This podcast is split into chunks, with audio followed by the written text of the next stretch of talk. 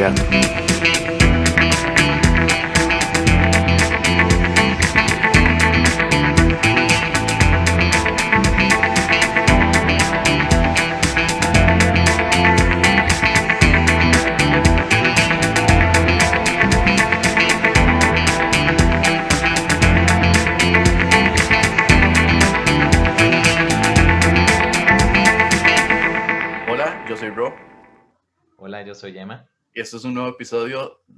podcast Tablas y Telón. Hoy con la compañía de tres personajes muy queridos, muy recordados en el taller de teatro, o al menos eso nos han dicho. no sabemos si será cierto. Y para hacer justicia con los, los invitados de la última vez, también los vamos a nombrar asistentes prehistóricos 2.0. Ahí no- nos disculpan, pero, pero es que de verdad son, son los datos más viejos que tenemos. Entonces, perdón, tenemos que llamarlos de alguna manera y, y eso fue lo que encontramos para decirles. Y Vinicio nos aprobó el, el nombre de asistentes prehistóricos, entonces creo que no hay ningún problema. Cualquier bronca, vayan con Vinicio. Sí, por aquí entonces tenemos al señor Aldo Macadam, tenemos también a Olman Vega y al señor Mario Siles. Muchas gracias de verdad por estar aquí. Con mucho gusto, con mucho gusto. Gusto. Un placer. Gusto. Bueno, por aquí, para ir empezando en materia, tengo que Mario Siles estuvo en el espectáculo de género junto con Karen Telles, Correcto. Año, año. Es correcto. año 2001. Correcto. Sí, hace mucho tiempo.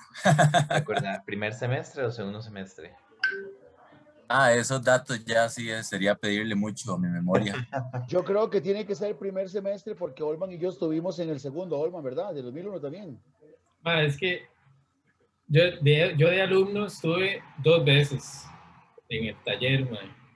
En, eh, Porque Y- vos fuiste compañero mío en el 2001, yo creo que tal vez en tu segundo año entonces. ese fue la segunda vez, porque Sí. la primera estuve en un grupo, ma, que en su momento Vinicio dijo que había sido el grupo más... Es más, ni siquiera fue a ver la presentación de nosotros.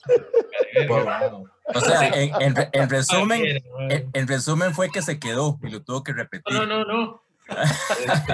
Es, que en general el grupo no, nunca... Mira qué grupo más difícil, ma. No, Funko. La época en que Vinicio sí era Vinicio, era bravo, no como con estos maecillos de, de ahora, después del 2000, mae, carajitos estos que Vinicio era Hello Kitty, mae, con nosotros. Karen, Karen y. Maylin dijo que, que ese era el Vinicio Marasmo.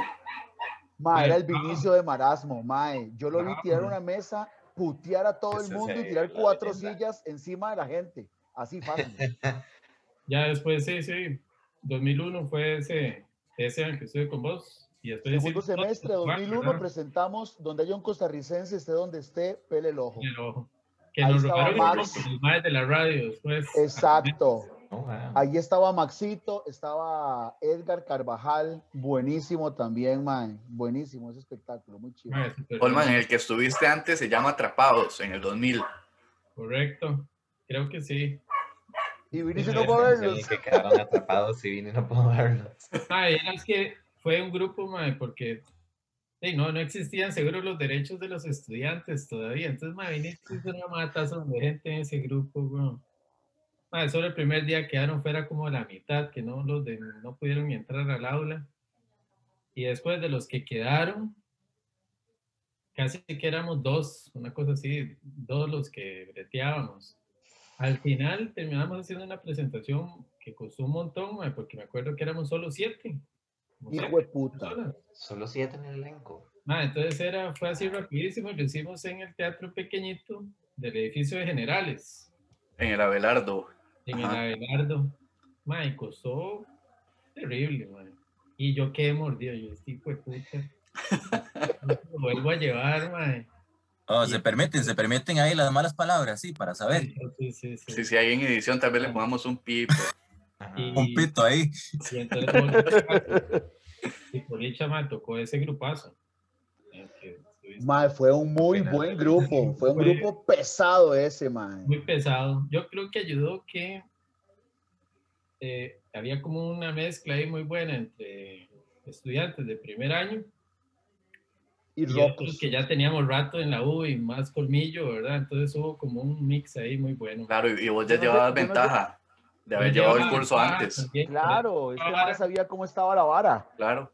Porque más es que Vinicio era criminal. man, Era criminal, criminal, era O sea, asesino. Yo, yo no no sé sé ahora. maes Pero estoy seguro que, que que cambió. es que porque los tiempos, o sea, no, si yo hiciera eso, yo que soy profe ahora, si yo hiciera alguna de esas varas que ese mae hacía, sí, pues, probablemente me, me despiden en la primera semana, Sí, claro. porque era muy, muy, muy fuerte. No digo Sí. que, que no estuviera mal, Exacto.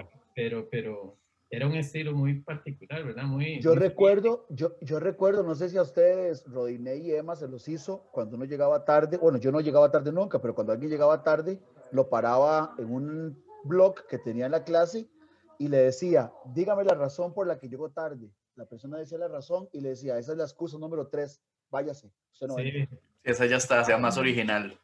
sea más original. No, Entonces yo me entra. No, conseguí... no nos ponía en un blog, pero Ustedes tienen que seguíamos. ac- recordar, yo me conseguí después un cubo de madera gigante. Sí, para ponerlo. Un personaje de un montón de estudios, Se Cubi. llamaba, se llamaba. Arturo, si no me equivoco, y lo usamos en Pele el Ojo.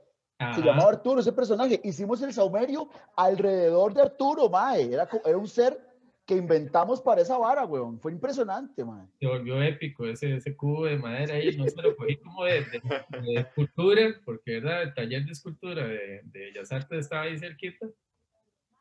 Y un día temprano yo estaba, me sirve. Y lo clavé, quedó, que yo no sé si lo ocupaban, pero se quedó en esa aula años, años, años. Maes, y, y, bueno, Mario y Olman y yo que somos viejos, yo ahora que eh, ellos dos, este Olman, Mario, Mario Cires de hecho me quedó mal, nunca fue a ver la obra que yo hice de, de Memorias de un líder, yo te había invitado, nunca pudiste llegar, pero Olman Anda sí fue a ver una de las funciones. Ellos dos, No fui, y- Rodiné y, y- y Emma estuvieron en la obra y este, Buena. Ellos, yo al acercarme tanto a ellos, los he visto como asistentes, el método, ahí está, velo, velo, velo, buenísimo, Ahí buenísimo, genial. Maes, estos maes de ahora tienen asistentes, pero ya hay todo un protocolo de ser asistente. Hay asistentes que rotan, asistentes que están fijos, asistentes que llaman perimetrales o no sé qué. Mae, nosotros. Orbitales, orbitales. Orbitales, orbitales. Mae, nosotros estábamos prácticamente solos con un Vinicio que nos mandaba al carajo en todo momento y en todo lugar, mae. Esta gente, miras que, que se ordenan muy chivas, están súper bien atendidos, son súper talentosos. Además, yo que tuve el gusto de tenerlos como actores cuando dirigí eh, Memorias de un Líder, mae, son maecillos súper talentosos, pero súper talentosos y acompañados con asistentes que realmente están ahí para apoyarlos y todo, mae. Esos maecillos vuelan, hacen unas Aldo. varas ahora muy chivas. Disculpa que te interrumpa. Esto, esto, digamos, toda esta mierda que nos estás echando es porque nos quedaste mal en el episodio pasado. No, no, no, no. No, mae, se las he hecho, mae, porque ustedes, o sea, entiéndame, yo los tuve como actores, yo los dirigí. Mae, este mae Manuel, bueno, Manuel fue el que hizo Cenicientas, la versión que yo hice nueva de Cenicientas, porque Olman es criador de Cenicientas y yo hice la versión de Cenicientas nueva. Eh, este mae Manuel. Hacer Cenicientas en aquella época era una vara fuertísimo, ¿verdad? Ah, en aquella época, ese ¿Hace qué años Cenicientas era algo impresionante. Era, era golpeaba a la gente. ¿verdad? Mae, chocante de dos carajillos que se transformaban en un De taxi de, hecho, de costaba mujeres a hombres. conseguir quien quisiera hacerlo. Porque Claro. de- Eso, eso hemos escuchado mucho de parte de Vini y de parte de los de previos invitados y me gustaría preguntarles a ver si pueden comentar un poco respecto más a fondo de eso, como los temas que ustedes en su momento trabajaron, que fueron como en su momento temas o difíciles de tocar o como innovadores en respecto a que el público fue algo duro.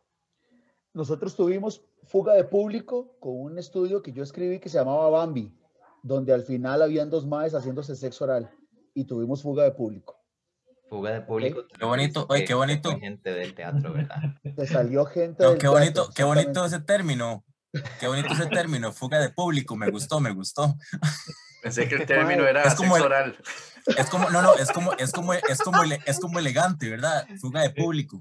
Sí, Sí, sí. Mae, la gente se salió, hubo gente que se salió porque, o sea, había yo y el otro actor, estábamos ahí con una vara muy artística, con un biombo para eh, ocultarnos y todo, pero habían ciertos movimientos y ciertos gemidos que hacíamos, ¿verdad? Que era dos personas, dos maes haciéndose sexo oral. Era muy fuerte eso. Y mae, eso fue un- algo fuerte. Y cenicientas, dos muchachitas de dos travestis se montan en un taxi, mae, y cuando llegan a la choza se van desprendiendo de su, de su ropa femenina para convertirse en dos carajillos que eran más bien eh, contrario a toda la cuestión de, de la homosexualidad. No, una cosa para esa época, 2001, muchachos, entiendan, 2001. No, y también, 15 años. y también sabe que va, que va relacionado mucho con eso, que, que tam- tal vez usted escribía el estudio dramático y usted decía, pucha, ¿a quién le digo que me acompañe haciendo esa cosa? Y usted le decía a alguien y decía, "Deja- déjeme pensarlo, déjeme pensarlo, después de que leyó el guion. Exacto.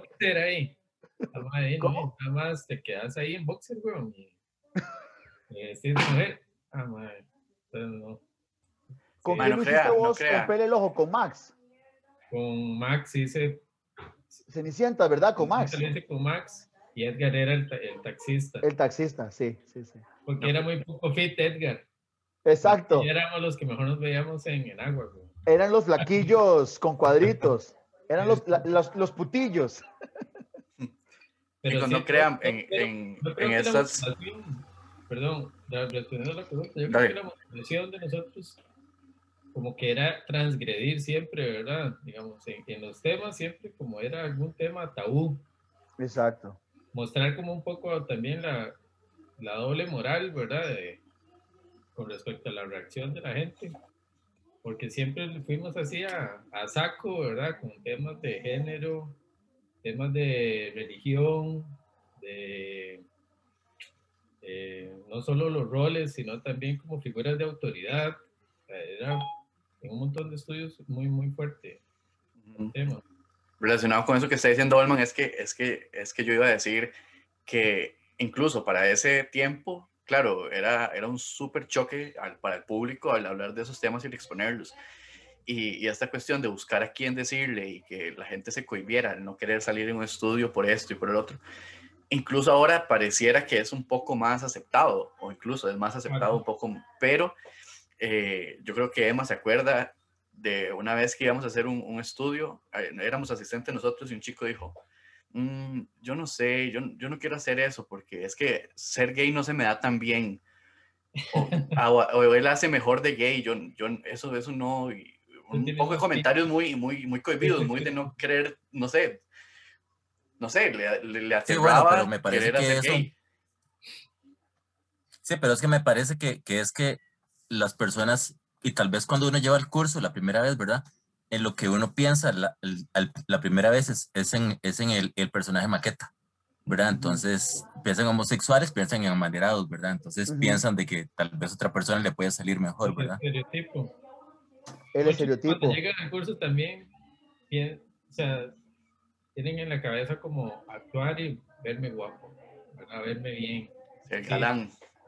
pero no, no, no descienden, ¿verdad? Así, al- al- no se enfrentan a sus demonios nunca, ni, ni, ni entran en conflicto, ¿verdad? Entonces, creo que son los que tienen problemas con el curso.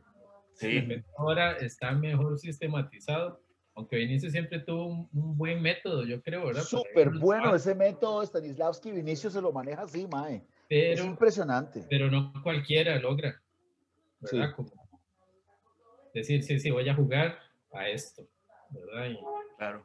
mando hasta, hasta máximas consecuencias, que es lo difícil, ¿verdad? A veces se quedan como, como tibios, bueno, sí, voy, voy a hacer esto, pero, pero mejor esto no, o que esto así no se vea, o no quiero decir esto. Eso es como lo complicado. Sí, ah, Al final éramos como cómplices también, al menos nosotros, ¿no? Supongo que a muchos, eh, a los que ustedes puedan hablar, les pasará, si no es que a ustedes mismos les ha pasado. Y es que como escribíamos y actuábamos, entonces había cierta complicidad, bueno, ma, yo tengo esto, ocupo que me ayude usted con este, yo le ayudo con el suyo. Y vamos- ustedes, ustedes hicieron compas entre vos, Max y Edgar. Los tres lo fueron construyendo.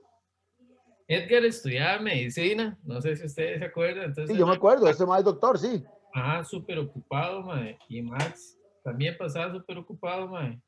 Yo era como el que tenía más libertad por toda la nota de estar ahí en ciencias sociales siempre. Sí, ¿verdad? sí, yo me acuerdo. Vos sos profe de estudios, ¿verdad? Ajá. Y Yo soy de español. Profes, profes. Entonces yo me acuerdo que yo lo que hacía es que yo me sentaba eh, en una hoja en blanco y, y apuntaba ideas, ¿verdad? Un tema y para cada tema tiraba personajes así, aleatorio, y empezaba a escribir así como frases, frases como que sirvieran de gancho y pensaba un par de puntos como de, de giro, ¿verdad? Entonces ya llegaba con ellos como con la base hecha del texto. Ujú. Y, Y entre- empezaban a jugar entre ustedes. Exacto, entonces yo decía, más tengo esto. Este, usted va a hacer tal, eh, yo tal y usted tal. Y, ¿Qué diría este mae en y esta situación? Ajá. Entonces, si yo le dijera eso, ¿usted qué hace? Si yo le dijera Exacto. eso, ¿qué hace? Yo, yo, yo los vi a ustedes haciendo Ajá. eso, fue chivísima. Entonces era un proceso creativo muy, muy tuanes, porque había química entre nosotros y, y- y al final todo salía como muy casual, ¿verdad? Entonces, cada uno construía su propio personaje dentro de la historia que yo había propuesto. Correcto. Entonces terminábamos siendo coautores y, y, y- y todo, todo pura vida, ¿verdad? Bien. A mí Creación me pasó colectiva, eso. dicen ahora. Texto, Sí. creación colectiva. Creación Incluso, colectiva. si se acuerdan de uno que fue épico también, pues Vinicius se enojó y todo, aunque al final lo disfrutó porque terminó durando ese estudio como 20 minutos en, 900 Cordero. En 900 Cordero. Ay, yo lo amaba. pastor. Yo lo amaba. Ah, increíble ese estudio. Ese estudio yo llegó a tener más de 15 personajes en escena. En escena. Y cada uno de los personajes eh, era construido, digamos, yo daba como los lineamientos generales, pero cada uno fue construido por la persona que lo actuó, Sí, correcto. conversando conmigo. Yo dije, bueno, y, ¿verdad? Muy, muy tual. Entonces, cada quien hacía un papelazo. El hermano. Aarón y el hermano Amos, directamente desde Miami. Y estos Era- más entraban con micrófono y eran unos pastores panderetas que iban a empezar a hacerle un robo a la gente con toda una vara montada. Pero chiquillos, Ajá. yo no les puedo explicar a ustedes el ritmo que tenía ese estudio. Era Mae, era pa, pa, era increíble. Y con increíble. 15 personajes. Hay gente que no Con 15 mantiene el ritmo con dos. Exacto. muy, muy Exacto. Y es que cada, cada personaje, digamos, los principales éramos el, el otro hermano y yo. Eran Edgar y- Edgar y vos, eran Edgar, Ah. Edgar y vos. éramos los que llevábamos ahí los hilos, pero a cada personaje le dimos su momento de fama dentro del estudio. Cada uno, dentro, como era tan largo, cada uno tenía su momento eh, de, de estrella principal. Dentro Yo me desmayaba, brincaba había y convulsionaba con una tapsín en la boca, acuérdense. Claro, no Echaba había, burbujas y todo. no ¿no? había papeles pequeños. Wow. Cada uno tenía su minuto de fama dentro del estudio, por eso duraba tanto. Muy rudo. Sí, de contenido. Claro, a mí, a mí me pasó eso con un estudio también. Bueno, y Aldo fue y Emma también lo actuó con los 16. No eran tantos personajes, pero eran cinco los que estaban ahí. También se dio eso de que cada uno le puso su matiz al, al personaje. Muy Eso, eh, eso, eso de, la, de la creación colectiva eh, pasa mucho en el curso. Bueno, ya hablaron un poco de, de lo que les iba a preguntar, pero, pero bueno. Olma, Olma no tiene derecho a responder porque repitió el curso. Pero ¿cuál fue ese, ese primer impacto o esas primeras impresiones? Porque bueno, el primer día, el acontecimiento, el, el montón de gente ahí, no sé si para el tiempo de ustedes hubo acontecimiento, pero igual ver a Vinicio de primera entrada y el toparse, al menos con ese Vinicio Marasmo que, que habían nombrado la gente, Mailing y Karen, eh, es, es, es algo fuerte. Entonces, ¿cómo fue para ustedes también el, el, el acoplamiento al proceso, que es muy demandante? Dale, Yo les puedo decir, Mike, que yo estaba llevando ocho materias en ese bloque y las perdí todas y pasé taller de teatro con un 10. Con eso. Suele suceder. Y perdí lo demás. No pude. Yo me hice Sí, bueno, yo, adicto acérrimo al curso, digamos. Mario, perdona. sí, bueno, yo no, yo no tenía experiencia alguna antes de, de ingresar al curso, ¿verdad? Yo, yo de hecho lo llevé porque las, que, las artísticas que quería llevar ya no había cupo. Ajá, honestamente fue por eso. Y di bueno, y, y por dicha, porque realmente pienso que, que le cambió uno la vida para muchas cosas, ¿verdad? Después uno, uno tenía una visión tal vez hasta artística diferente, ¿verdad? Porque, porque de verdad enfrentarse a público, yo eso nunca lo había hecho, por ejemplo, en mi vida, ¿verdad? Y todo lo del curso me terminó gustando. De hecho, este, después seguí implementando algunas cosas, pero no en teatro, sino en otras cuestiones diferentes, que todavía hago algunas por ahí. Pero, y el primer día llegué tarde. No, vos llegaste tarde, mae. Sí, de llegué tarde el puta. primer día. Sí, sí, y entonces después me hice la pregunta, digo yo, ¿sigo yendo al curso o lo dejo botado? sí, honestamente, pero no, no, todo súper bien. En la ¿Y época crees de que podrías nosotros, responder, perdonarlo, crees que podrías responder como qué te hizo quedarte en el curso?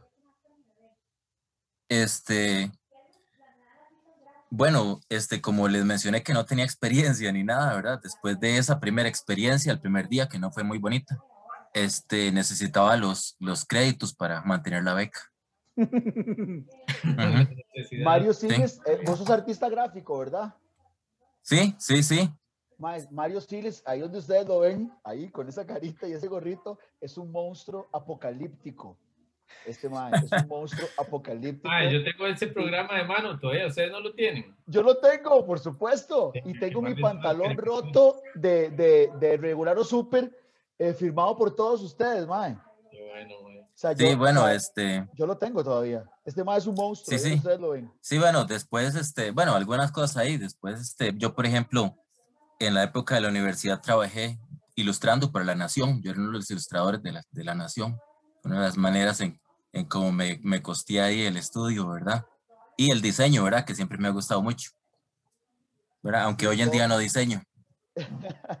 Yo no llegué, yo no llegué tarde, pero yo había matriculado ese curso cuatro veces. Yo entré, yo soy carnet 98, 21, 89 y yo llevé el curso hasta el 2001. Yo en el 98 quise meter el taller de teatro con Vinicio Rojas, una exnovia de cuyo nombre no quiero acordarme. Había llevado el curso con el MAE. Es porque digo, Wendy "Mae, está ahí, métese". cerca. Sí, Wendy está aquí cerca, mi esposa está ahí atrás, entonces no voy a decir el nombre de la susodicha.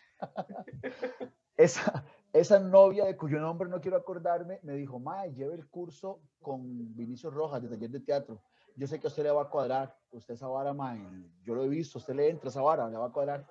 Lo matriculé en el 98, no me lo dieron, 99, no me lo dieron, 2000, no me lo dieron y 2001 pude entrar en el segundo semestre cuando hicimos un círculo y Vinicio hizo una, una actividad de que teníamos que aprendernos el nombre de cada persona con una fruta, ¿verdad? Entonces, decir, eh, Olman, banano, Edgar, sandía, eh, Oriana, todavía me acuerdo de algunos, fresa, ta ta ta ta ta ta ta ta, ta. Yo no se acuerda. Yo, yo dije, yo dije, ¿se acuerda de Oriana? Gaby Vargas, eh.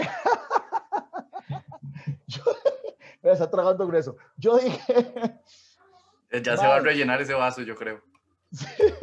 yo dije, eh, yo este curso, porque el man empezó a preguntar cosas, Vinicio, y dije, bueno, yo este curso lo he tratado de matricular cuatro veces, al fin me lo dieron y quiero que sea una experiencia que, que me marque. Vinicio en esa época nos daba clases con un buzo azul, unas tenisillas Reebok y una camisa del Dinamo de Kiev. Y cuando nosotros terminamos el curso, a mí el man me regaló una camisa. Sí, ¿A vos también, Olman? Sí, se me gastó al final la camisa. Yo, Yo, no la- yo la tengo ahí, yo la tengo ahí, yo la tengo ahí guardada y hedionda, apolillada.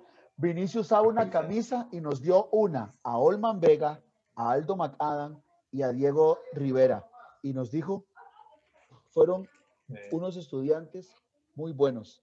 Yo no sé si a alguien más, y tal vez cuando estén escuchando todas las personas este podcast en algún momento, van a decir, estos más están habla- hablando mierda. No estamos eso hablando está bueno, mierda. el club de la camisa. Yo imagino que a varios les dio camisa. Sí. No, era yo para no que si después, tendrán, pero era para que después Vinicio- llegaran uniformados como Vinicius, Ajá. eran como mini Vinicius, y, y llegaba A Aldo con nosotros- buzo, con buzo azul y con... Y con camisa. Y con a tenis nosotros nos dio camisa del Dinamo de Kiev. Yo no sé si... esa camisa, de hecho. ¿Cómo? Yo la, yo la usaba como un trofeo. Yo lo usaba, yo lo usaba, mae, como un trofeo. Yo no sé, yo que soy profesor ahora y sé cosas que motivan y marcan a un estudiante. Eso. Yo no sé si el MAE lo usó como si el profesor Vinicio Rojas lo usó como una estrategia y tal vez se las daba a muchos y ya tal vez no sea tan especial, pero yo lo sentí algo tan especial que el MAE me diera una camisa igual a la que él usaba para darnos clases y me sentí así como tan carga que me marcó para el resto de la vida. MAE, lo digo aquí en vivo y a todo color, me marcó Oiga, para el resto y- de la vida. Y, y Vinicio, y Vinicio atrás de la choza ahí, serigrafía, Vinicio Rojas, y, y producía las camisetas del Dinamo de Kiev ahí en, en, masa. A mí me Al rato, pero fue una me flor en el ojal, a mí, a mí me cuadró. ¿Cómo, cómo? Yo también tuve un gesto muy tuanes que yo no sé si ustedes se acuerdan, que es que él llegaba tempranísimo siempre y comía frutas picadas Ajá. antes del curso eh, con palillos chinos. A mí me regaló un par de palillos chinos. Entonces yo llevaba mis frutas también. Qué bueno, mae. Sí, qué lindo detalle. Qué bueno. Rodinei, ¿qué vas a compartir? No sé si Oh, ven por ahí, Stoyan pero- Mladic. es- Stoyan, ajá, Stoyan, sí, Stoyan pero- Mladic. No, ya. Ahí está la camiseta del Dinamo de Kiev. Ahí está. Yo tengo una camiseta de esas. Sí, sí, Qué qué bueno. buena. Qué joven estaba Vinicio ahí, qué bruto, weón. Estás diciendo que ahora está hecho Eso mierda. No, no. Dije que joven, nada más. Si ustedes vieran una foto mía de la época que se pele el ojo cuando Pero no tienen. tenía Sí hay, como, sí hay, 50, como 50 Por ahí kilos tengo, menos. por ahí tengo, creo, de Aldo, pero Hay una que nos tomaron todos juntos, de hecho. ¿No la tienen Más de ustedes? 50 kilos menos, 200 pelos menos en la barba. Más una cosa de, de como 21 años tenía, güey. Creo que Mario tenía esa foto diferente. en aquel- en la que salimos todos. Por ahí la debo foto? tener, sí. Por ahí la debo de tener, sí. Ustedes siguen hablando, voy a buscarla así rápidamente. Adelante. Sí, este curso, muchachos, eh, Rodinei y, y Emma fue de verdad algo que, que a mí me marcó para la vida. Me marcó tanto que ahora que soy profesor de español en un colegio en Escazú, yo tengo mi repertorio de teatro. Y yo doy podido hacer un grupo de taller en los coles donde he estado. No, nunca he tenido el, el apoyo para hacerlo, pero siempre me ha quedado esa. Mae, y ya, ya presentamos en el 2019, el 26 de octubre, hicimos una función de una obra que se llamaba Fragmentos de nosotros. Y ahora que, que Olman hablaba cuando estaba escribiendo eh, Compas y o las varas que escribía en esa época, cuando yo estaba haciendo Memorias de un líder, que habían muchos estudios prestados de, de, mucha gente y algunas cosas originales mías, mae, cuando uno está escribiendo es una sensación tan loca Mae, yo, yo estaba con mi esposa, digamos, estábamos viendo Netflix y a la una de la mañana yo le decía, son un toque, se me acaba de ocurrir algo. Y me levantaba de la cama y me sentaba en la compu y empezaba a escribir. taca, Luego ya me venía, mae, me acostaba. A las 3 de la mañana, por un sueño, por alguna cosa, pensaba en algo, me venía a escribirlo. Hay un momento, decía eh, Guillermo Cabrera Infante, un, es- un escritor cubano, que el escritor se rinde, en algún momento tiene que rendirse ante el texto, que realmente un escritor no termina el texto, sino que se rinde. Y a mí mi inicio me decía, May, tiene que llegar un momento en el que vos soltés eso. No podés seguir escribiendo para toda la vida porque luego tenés que empezar ya a repartir los- el guion, a que los muchachos se lo aprendan, tenés que soltarlo. Y es dificilísimo cuando uno está escribiendo soltar algo, man. sobre todo cuando es un, una cosa tan larga, no es un estudio, es eh, algo que va a estar durante dos horas ahí en, en- en- en escena. Pero sí, es una experiencia que me marcó. Ahora tengo mi repertorio de teatro como profesor y para toda la vida, yo creo. Así es, ahí te mandé al- por WhatsApp, Rodina, hay unas fotillos en las que de hecho salgo con Mario haciendo compas y otra en la que salimos Compas originales. todos. ¿Dónde las tenés? ¿En Facebook? sí, Aquí ahí- las estoy descargando ya para, para compartirlas. Malditas redes sociales, man. Yo no tengo Facebook. Eh, Sí tenés, pero no te das cuenta. ¿Cómo? Si tenés, no te das cuenta. No, yo creo que. Yo creo que ese es un proceso, Aldo, porque uno ya las deja de usar. Yo las tengo ahí, pero casi ni las utilizo. No, no, yo no tengo, de verdad. Si hay alguna mía es falsa porque yo no tengo. Mi esposa no me deja. Dice que soy una persona. Ese pack que anda, que anda ahí andando de. Aldo es falso. Es- Es falso. todo eso, todo eso que anda falso ahí es falso. Sobre eso deberías hacer un estudio ahora. Y yo creo que era el éxito de esos estudios que escribíamos, que es que eran varas muy vivenciales.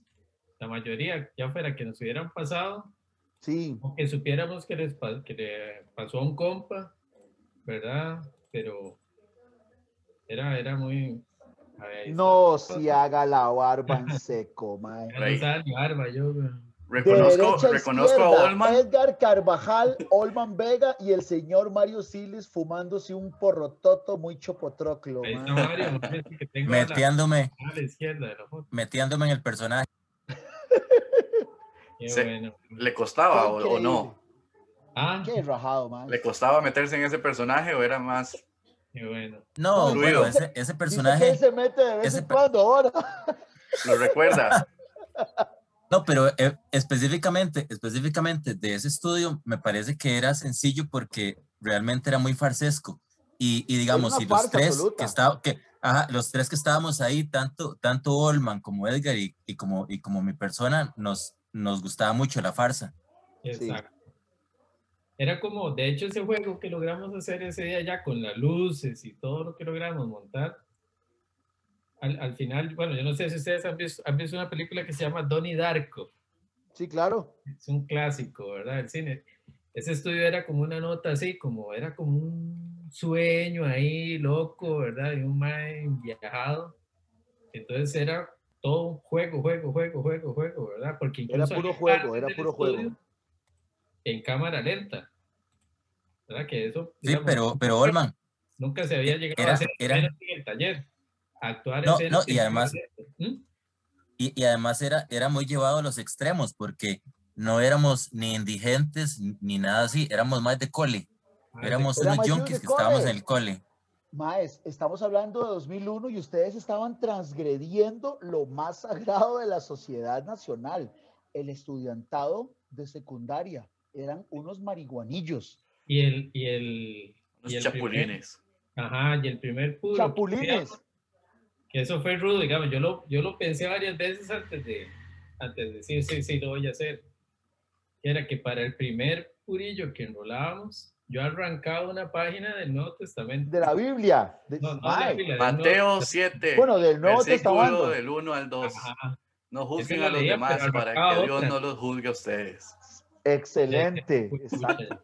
Muy fuerte también. Mae, Olma, muy fuerte, muy no es fuerte. significativo, pero sí es algo, es, es ¿verdad? ideológicamente fuerte. Yo les puedo decir que mi tía, que vive en Nueva York, que es testigo de Jehová, fue al fanal a la primera función y cuando vos hiciste eso, la mae después me se, se puteó y me dijo, eh, muy lindo todo, no sé qué, pero la parte en que vos haces el sexo oral con el muchacho y el otro chiquito de la escuela que habla de, de la Biblia y se hace un puro de marihuana con un texto, con una hoja de la Biblia, es muy fuerte, Muy fuerte. muy fuerte. Claro. Era súper transgresor en esa época, esa vara. Yo tengo karma con eso.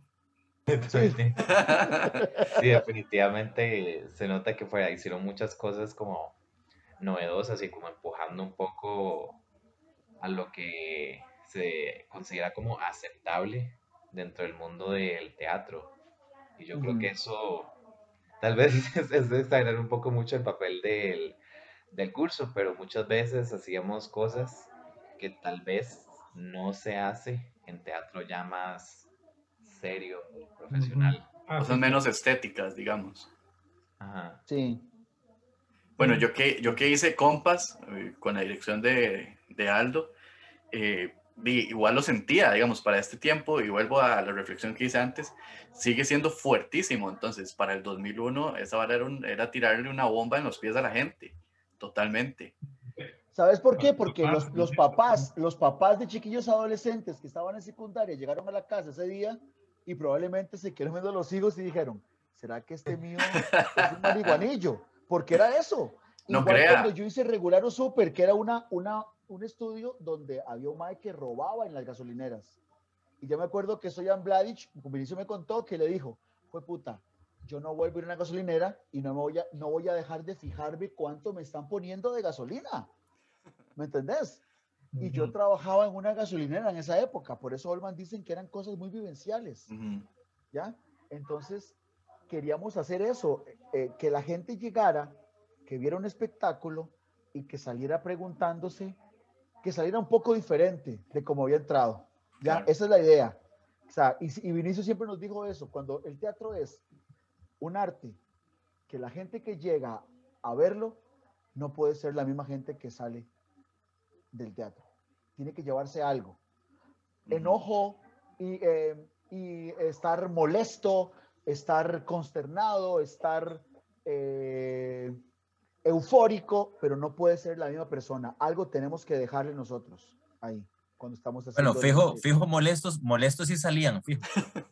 Ahí lo lográbamos. Que se, que se dieran cuenta que ese era el objetivo, tal vez no, pero, pero salían molestos. Pero salían molestos, a huevo. No, incluso Aldo, con eso que estás es que yo creo, Dale, dale, Mario. no, es que yo creo que, digamos, que, que es, es interesante, por ejemplo, que nos haya tocado a los tres hoy aquí, ¿verdad? Porque me parece que los tres llevábamos siempre los guiones más allá, ¿verdad? Siempre nos gustaba como, como, como tal vez otra persona hubiera hecho ese guion, lo dejaba en cierta parte, pero nosotros le metíamos más al extremo. Políticamente más ¿Verdad? correcto, Ajá. demás los, los estudios. Sí. ¿Cómo, cómo, Olman? Perdón.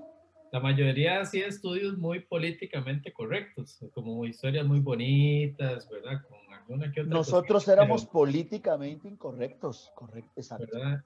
exacto. En cambio, los de nosotros eran a saco, ¿verdad? Así, Eran Aldo. ¿ah? No, Eran. siguen siendo, siguen siendo, siguen siendo. siguen Sí, sí. siendo.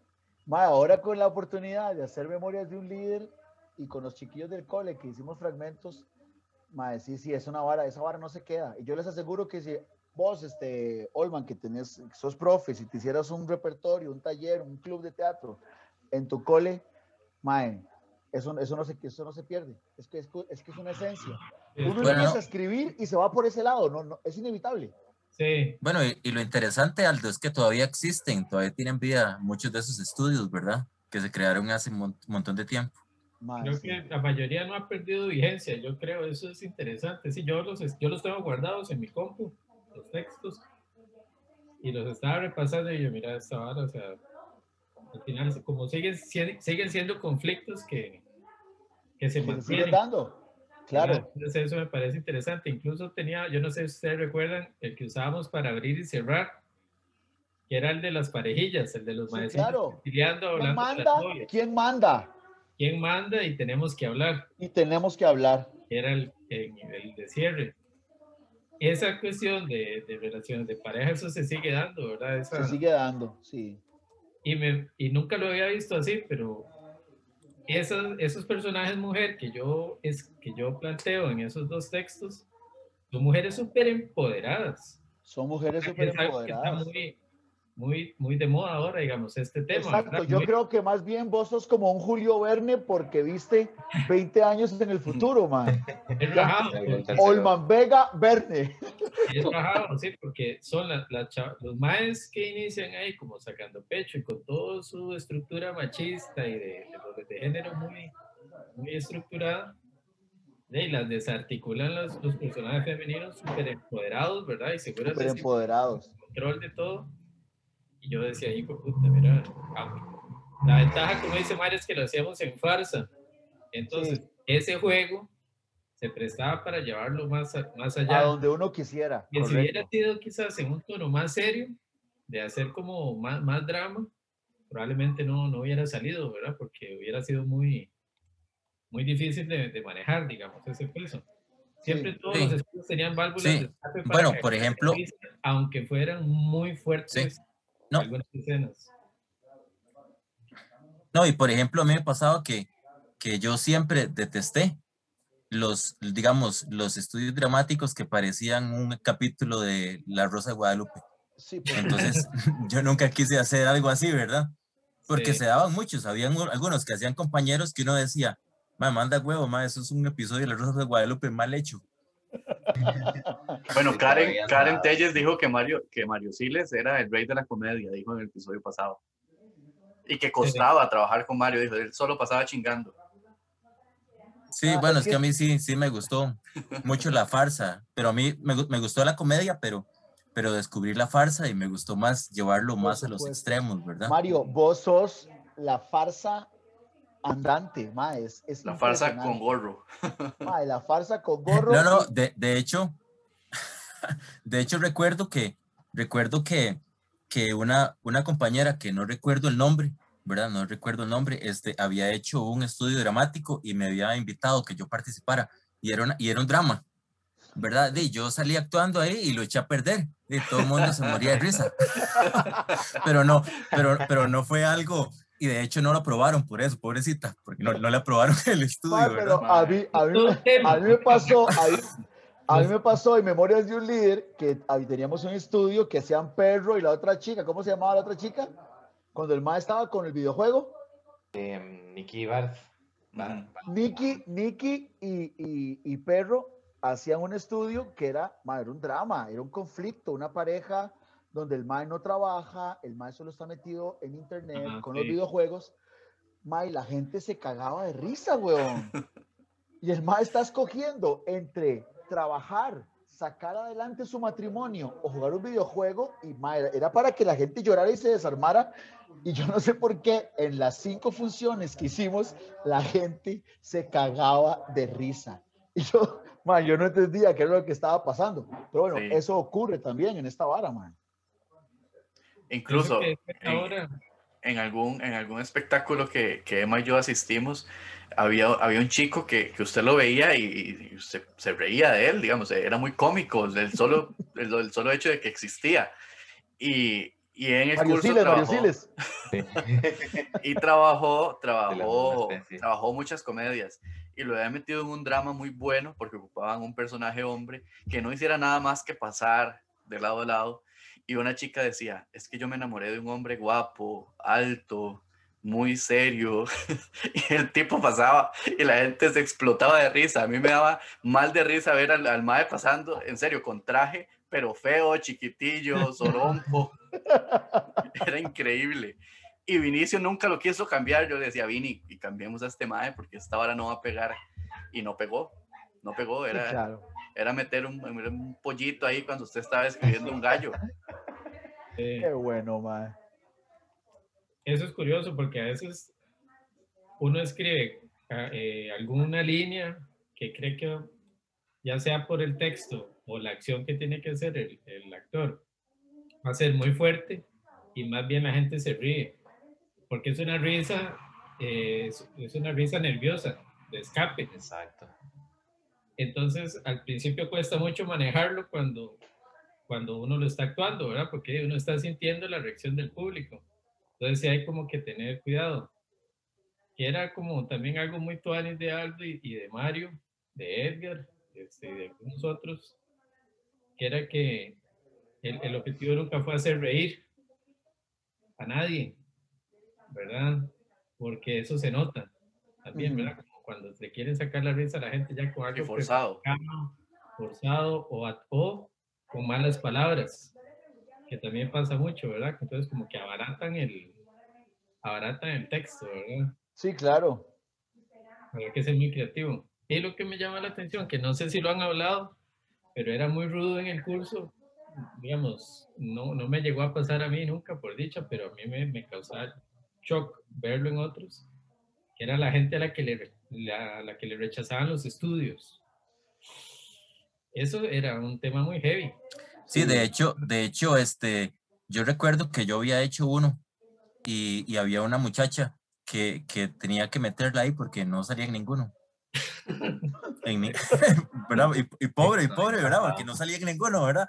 Había intentado como tres y, y- hay otra cosa muy porque característica. Para pasar el curso Ajá. tiene que tener un principal y un Un secundario. y un masa. No, no, pero, pero también, pero también pasa esto. Y fijo, y fijo, el día de hoy sigue pasando.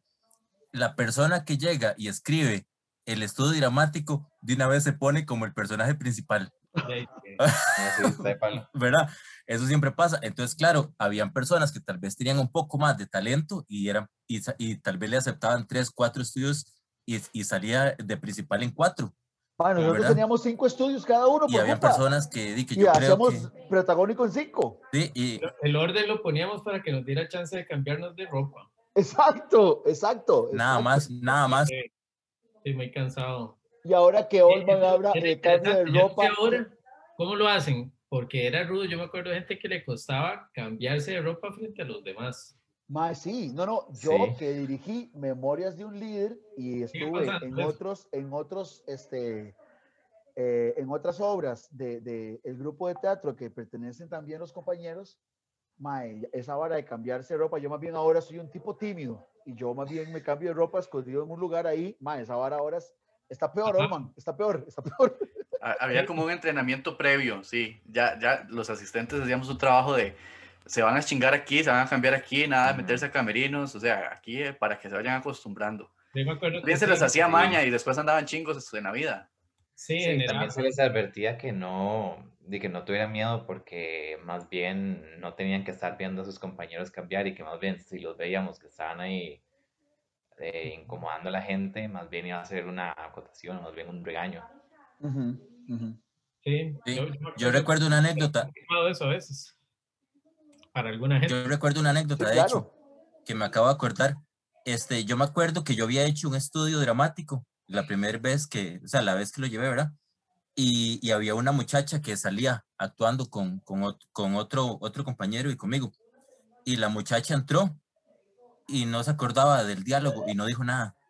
Ay, Entonces, e- entonces, entonces, este, el, el otro, el otro compañero y yo, de ahí, seguimos y no se entendía, pero al final era como vacilón, porque, porque terminó siendo como una farsa también más extrema, porque no se entendía nada, porque los diálogos de la muchacha eran importantes, eran importantes, ¿verdad? Entonces, era así como, y yo le decía, yo le decía, Mae, no, decí, decí tu línea de una vez, bueno, diga, diga su línea, dígala, dígala. Y, y- y lo convertimos porque si no iba a ser una cosa súper extraña, ¿verdad? Y la Pero muchacha no lo logró. El pánico el escénico, espectáculo, ¿verdad? No sé si todavía a veces pasa eso, ¿verdad? ¿Ah? ya en, En el, el espectáculo, espectáculo, correcto. Sí. en el espectáculo.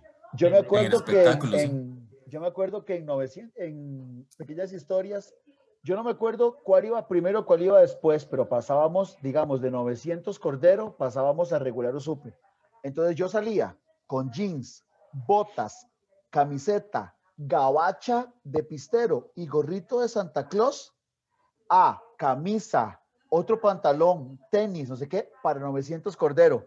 May tenía como 30 segundos para el cambio. Yo me acuerdo que yo entraba a Camerino y hacía así. May, habían compañeros y compañeras que me iban quitando los zapatos, otros me ponían, may, era una vara impresionante, pero impresionante. Y Sí. es, Es como un reloj suizo. todo se ensaya, todo se ensaya, se ensayan los cambios, se ensaya el espectáculo, o sea, ya el escénico, el teatro, la obra, todo, se ensayan los cambios de vestuario, todo. Uno tiene su camerino, quién mete esto, quién saca esto, quién se lleva esto. Y ahí a veces pasan accidentes, a veces se nos quedaron chancletas y- o un cubo que tenía que sacar otra persona e improvisar algo. Pero es, es, es genial, o sea, esta experiencia de, de, Es algo de que hay teatro es que- genial. que, digamos, agradecerle a Vinicio, nosotros, ¿verdad?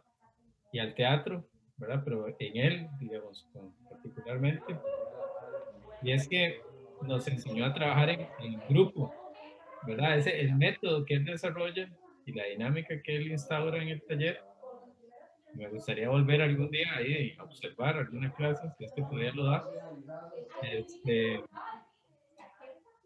eh, ayuda a, a trabajar en grupo y además a resolver problemas, que es algo que cuesta mucho porque mucha gente está acostumbrada a que le digan lo que tiene que hacer, ¿verdad? Otro me haga esto, diga esto, todo, pero no resuelven, ¿verdad? No, les, les falta eso de tomar decisiones sobre la marcha, Ajá. dijo Mario, ¿verdad? Y si uno no lo hace, está liquidado, no solo en el teatro, sino en la vida también. Entonces, de repente es un curso que en esa dinámica debería llevar todo el mundo al menos una vez en su vida, creo yo, ¿verdad? Como para que... Incluso para bien o para mal, porque hablábamos con Vini de que y hay gente que lleva el curso y no lo entiende y, y odia el teatro, odia a Vinicio, odia a sus compañeros, asistentes, etcétera. Hay gente que llega el primer día y nunca más vuelve por la experiencia de ese impacto Claro. fuerte del que les hablaba antes. Incluso esas mismas experiencias les enseñan un montón.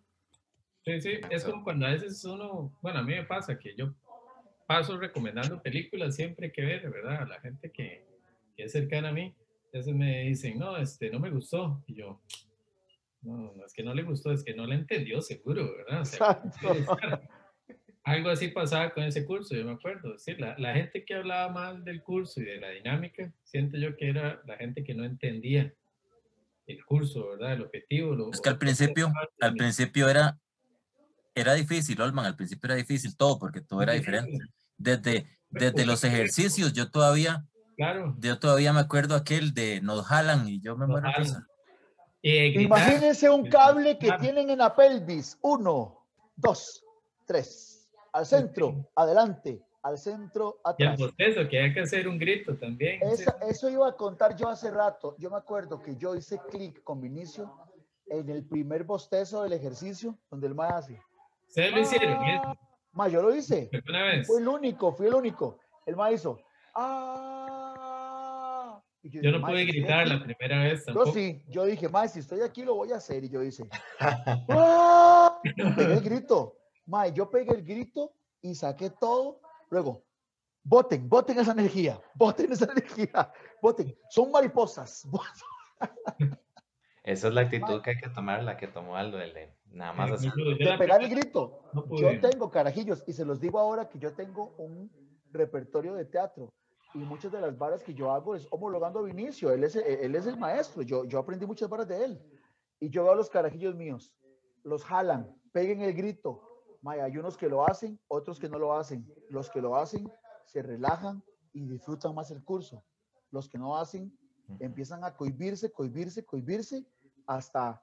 Y ahora que Olman dice que un curso como ese tiene que llevarlo todo el mundo, al menos una vez por lo menos, los carajillos del, que llevan repertorio de teatro en mi colegio son los que exponen mejor, son los que mejor se desarrollan socialmente, son los que no les da miedo a enfrentar varas, eh, resolver conflictos, son, es algo que definitivamente funciona para la Sí. vida, funciona. Es que hay gente que ya tiene talento natural además, pero yo creo que el, el reto y lo, lo- lo valioso sería lograr que a los que más les cuesta expresarse, ¿verdad? Ajá. Terminen haciéndolo. No, no digo que al, a la- al grado que ustedes lo puedan hacer, porque son buenísimos, igual que lo fueron Aldo y, y Mario, pero que desde su propio punto de partida se vea el crecimiento, ¿verdad? Eso, eso sería buenísimo, porque es que hay gente a la que, a la que le cuesta mucho. Yo sí vi varios casos de esos, digamos, de gente que empezó muy cohibida y terminó revelándose. Sí, También, claro, creo que cierto, es cierto. que yo fui uno de esos. Yo al principio era muy tímido y más bien el, el curso me ha ayudado, incluso después de llevarlo en sí, como asistente ya de sus años de experiencia, también ayuda. Además, además lo impactó mi primera acotación, ¿verdad, Emma? Sí, y para, para contestar en un momento que ahora Dale. preguntaste sobre los ejercicios, Olman, eh, yo, bueno, al menos de lo que me contaron en el momento que llegué el curso, hay cosas que ya en su punto no hicimos. Ya no se hacen. los recintos. No se hacen no porque ya no, sino porque creo que es que porque Vini ya estaba un poco mayor, entonces ya no los hacía. Si recordá, que, recordá que es el, el productor ejecutivo y no le podemos quedar mal. Me dijeron, yo no, yo no estoy diciendo nada, eso son Vinicio va a ver. Vinicio va a ver estos episodios. Los, los va a ver, los va a ver, claro. Creo que lo vea y que reaccione también a lo que hemos dicho, ¿verdad? Bueno, Ahí ahí de fijo les va a ver si escribir, todavía... les va a mandar algo. De fijo, sí. Sí, fijo va a haber como una retroalimentación. Cualquier que- cosa, el que le dijo eso a Manuel fue Alejandro Vargas, el otro asistente, no yo. Sí. Exacto. Hay algo muy Fue él, no yo. él hacía también que era que nos ponía a contar anécdotas, Eso persiste. ¿verdad? Eso Buenísimo. persiste, más, y yo lo uso con mis carajillos, y yo he tenido gente que llora contando las anécdotas Sí. o hace que todo el mundo se ría. Es algo chivísima. Qué método, qué buen método. Sí, eso era muy, muy chiva porque había gente que era poco expresiva, ¿verdad? Pero, pero a través de la anécdota lograba, lograba establecer ahí algún vínculo. Entonces era muy, era muy interesante. Incluso alguna que otra vez, creo yo, en otros grupos de la anécdota salió un estudio. Sí. Eso también era, Supuesto, pasa. Por supuesto. Eso también era valioso para los que sentían como que no tenían que escribir, ¿verdad? Como que, te- como que querían, no sé, o sea, no, no avanzaban porque querían tener como una idea de la nada, en lugar de buscar en sus propios en sus propias experiencias de vida, ¿verdad? O, o recuerdos. Era muy chida lo de la anécdota. Y, el, y, el, y la bitácora. Que Sí, porque la bitácora se apuntaba si era un drama, si sí. era mae. Yo lo uso. Me hace gracia porque ahora el ministerio lo, lo pide como, bueno, desde hace varios años lo implementó como casi que obligatorio, ¿verdad? Dentro de los proyectos, ya era una bitácora y todo, y yo siempre lo he hecho. Y, Por y Vinicio. hago Por eso. Yo Desde siempre lo he hecho. de la bitácora, sí. Yo tengo mi bitácora a séptimo y le hice esto, quedé en esto, hicimos a octavo. Mae, yo siempre lo he hecho. Desde que, desde que yo llevé ese curso. sí Rodina, y ahí te pasé unas fotillos para que las veas de Emma haciendo cenicientas. ahí voy a poner la, la nueva No versión las de ponga. Ve la nueva Ya. versión de cenicientas. Salís bien. sal- vos salís bien, Cosmo no. Timmy. Emanuel, Emanuel es un talento. Es un talento. También quiero talento. rescatar a Timmy. Timmy ahí Sí, la dio sí. y la redió. Increíble. Yo hice, ese- yo hice esa obra pensando en ese mae como ese personaje. Ese mae era, No había otro, era, era Timmy. Era era él. Timmy. Lo más interesante es que lo pusimos, el espectáculo empezaba dos horas antes porque él estaba afuera como un indigente. yo Entonces, vi cuando cuando yo, mi- cuando yo a mis estudiantes, el mae le fue a pedir el Mae. teléfono celular y a, a decirle, mae, qué buenas ten, y no sé qué. Y me decían, profe, ahí hay un muchacho que nos puede asaltar, cuidado. Cuando el mae empieza la vara, después de la, de la canción de, de Queen, y el mae abre las puertas de la, la cortina azul del telón del teatro, los chiquillos me volvían y me decían, profe, ese es el muchacho que estaba afuera, se metió al teatro. O sea, el espectáculo empieza desde la calle. Y me Timmy le quedó ese personaje, pero rajado. Él es el Eso líder, es rajado. un mal que le decíamos pollis. Pollo, Pollis, sí, pollo. ¿Ustedes se acuerdan de ese mae? Algo así. claro, un flaquillo, un flaquillo. Ajá. Creo Sí, que sí, ese sí. habíamos hecho ese toque Luis. también. Lu- Luis Delgado, Pollis. Luis ¿Vos te Delgado, pollo. Luis? Como pollis. ¿Lo han escuchado Ajá. nombrar ustedes, ese pollis? Yo Yo no, no. en la vida. O sea, ese mae era un, era un, como poner un cono de esos de, de- de parqueo ahí en el aula al principio. Y después terminó siendo todo un personaje en Sí. el curso, ¿verdad? Casi que, casi que en ningún estudio tenía texto que decir, pero era como el plante, el mae así flaquillo, parecía como, como herrumbrado, no sé. Tenía un aire en escena, se veía chivísima en ese tipo de, de De papeles. estudios. Y Sí, se claro. me quedó. Sí, sí, mae, muy, muy carga ese pollis. Aldo, todavía a Timmy lo, lo molestamos y le decimos que por qué no se comió el vigorón que le dieron a medio comer, por qué no se comió ¿En la empanada que serio? le dieron chupada, esas cosas. Ma, es que ese ma estaba fuera del teatro y la gente le llevaba plata, le me dieron un vigorón. El papá- el papá de que Catarina- El papá de Catarina le sigue reclamando 500 colones que le dio ese día y no le devolvió. Fue el pase a Cartago después. En eso se devolvió, sí, en Lumaca. Aldo, Aldo, Sí. una buena pregunta, pero entonces, esa foto que vi, usted sí sigue actuando todavía. Ma, nosotros, eh, yo con ellos, estamos en un grupo de teatro que se llama Anagrama Colectivo.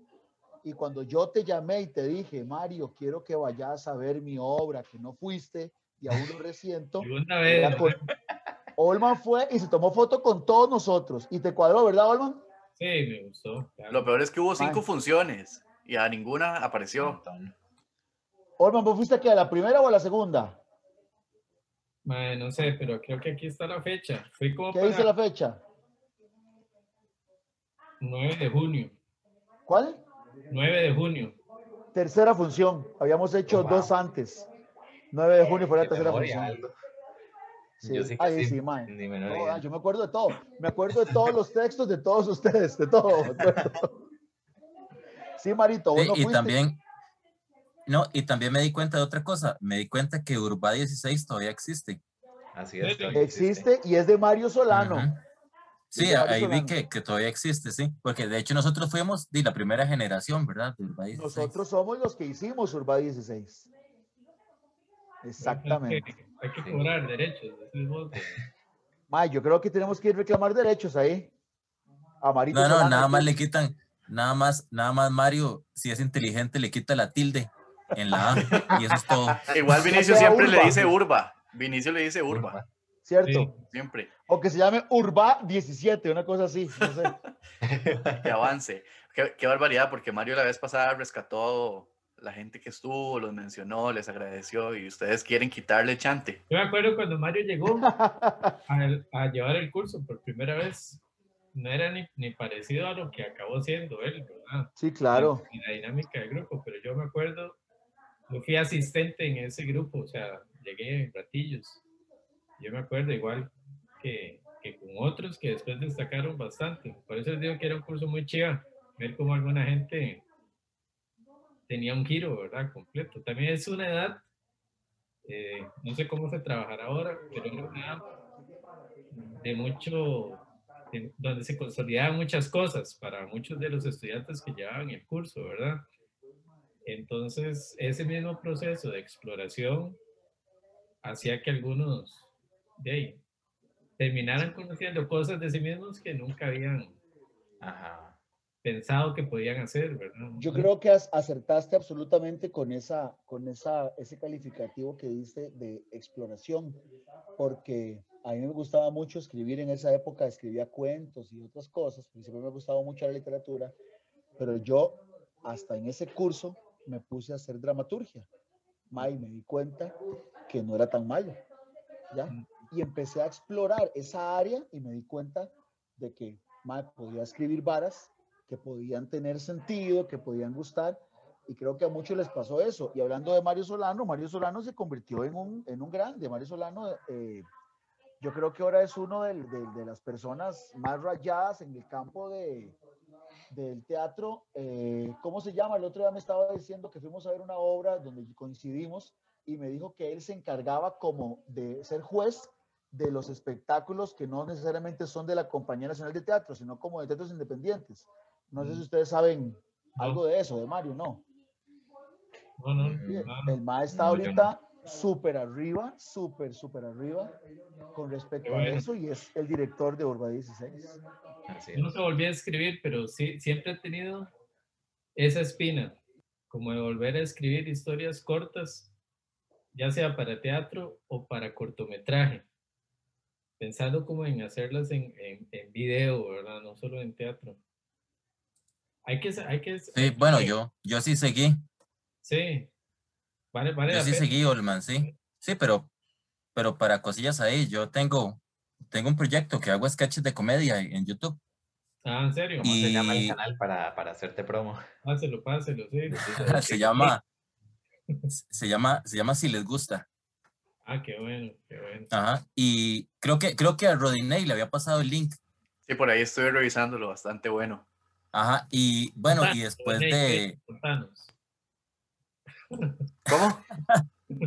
Contanos. Ya es algo, ya, ya es algo Vi unos totalmente. sketches de, un- de un veterinario muy buenos, así que sí los vi.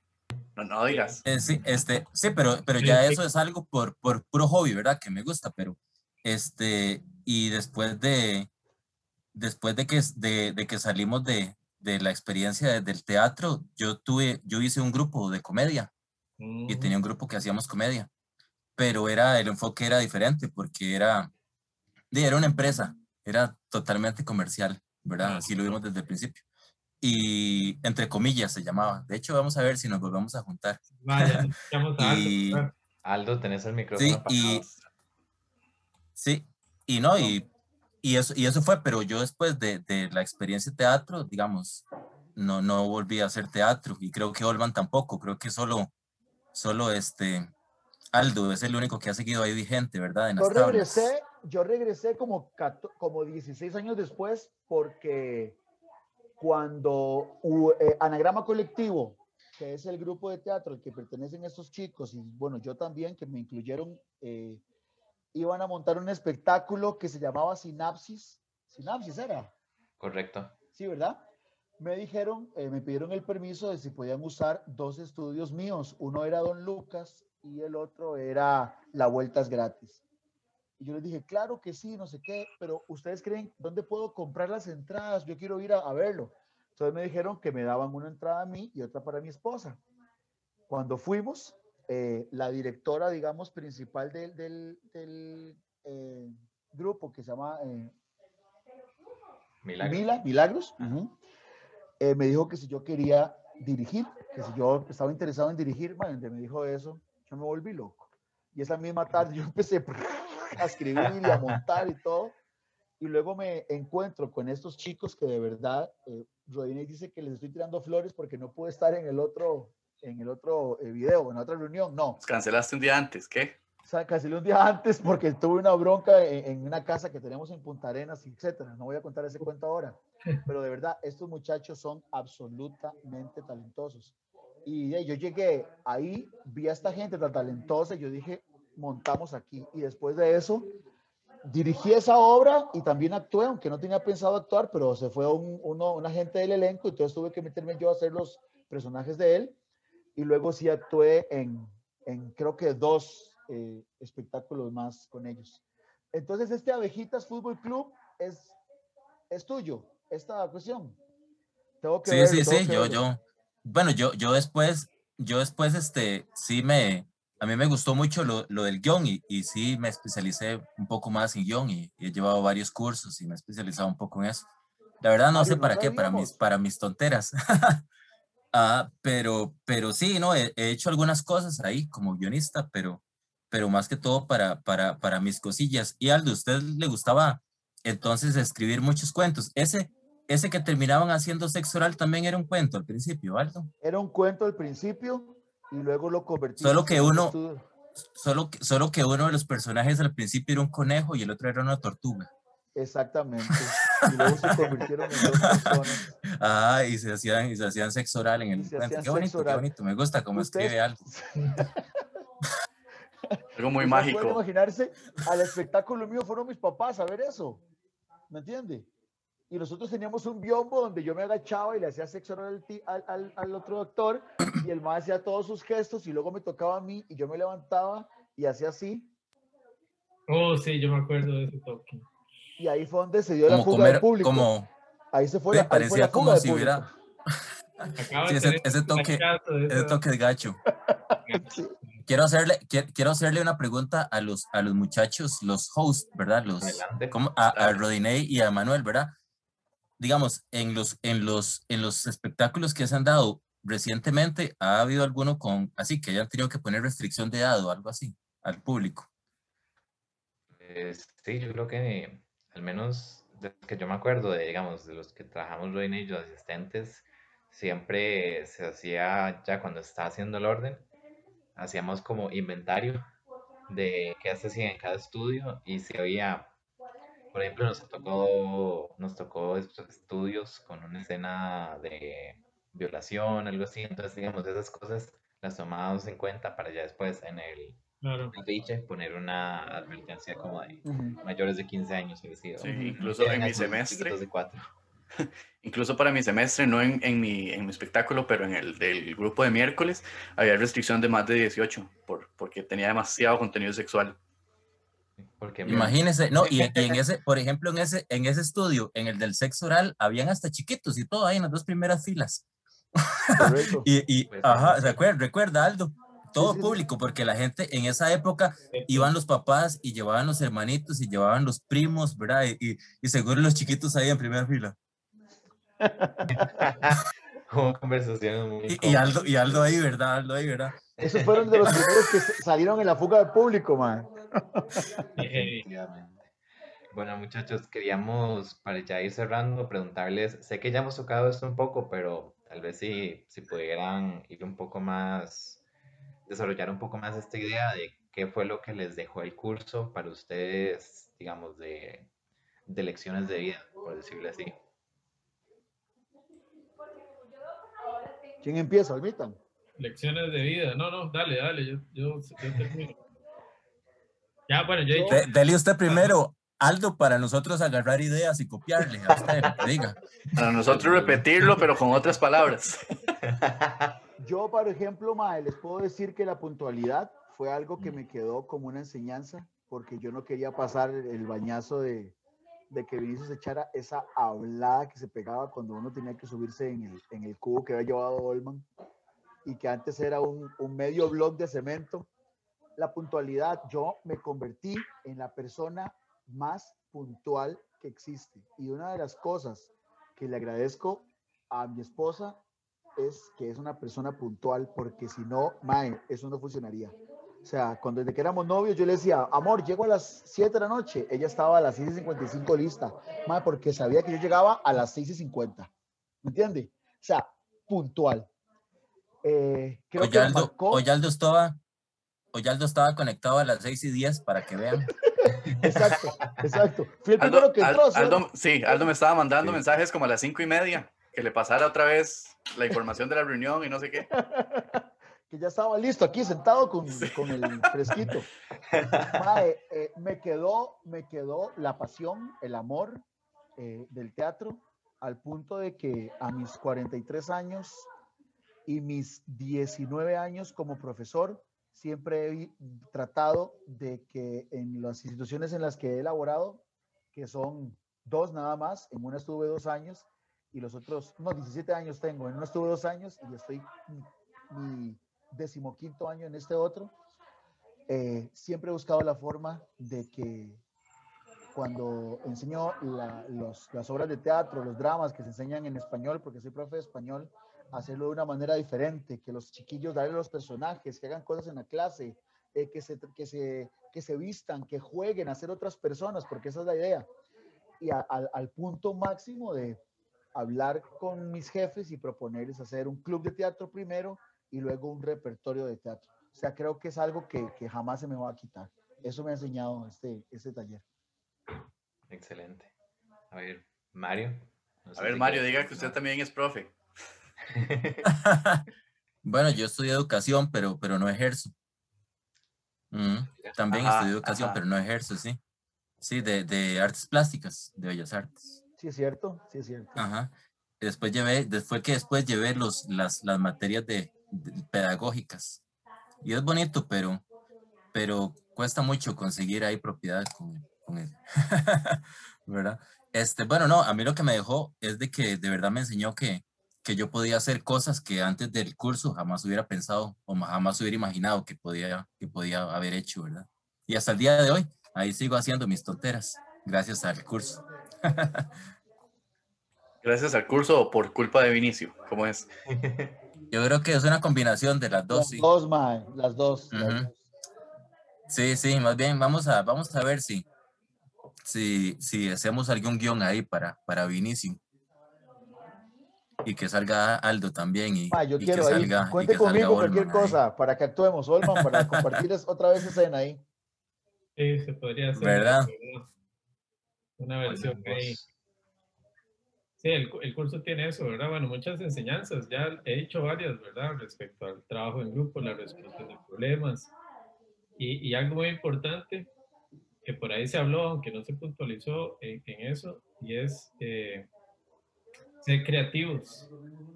También, ¿verdad? Que es algo que ahora cuesta mucho, ¿verdad? Como encontrar co- ideas originales, gente que se atreva a hacer algo, ¿verdad? A innovar con algo La gente repite mucho ahora. ahora como que se repite mucho, alguien encuentra una fórmula de éxito y después hay un montón duplicando, duplicando, duplicando. Nada más se clona, exactamente.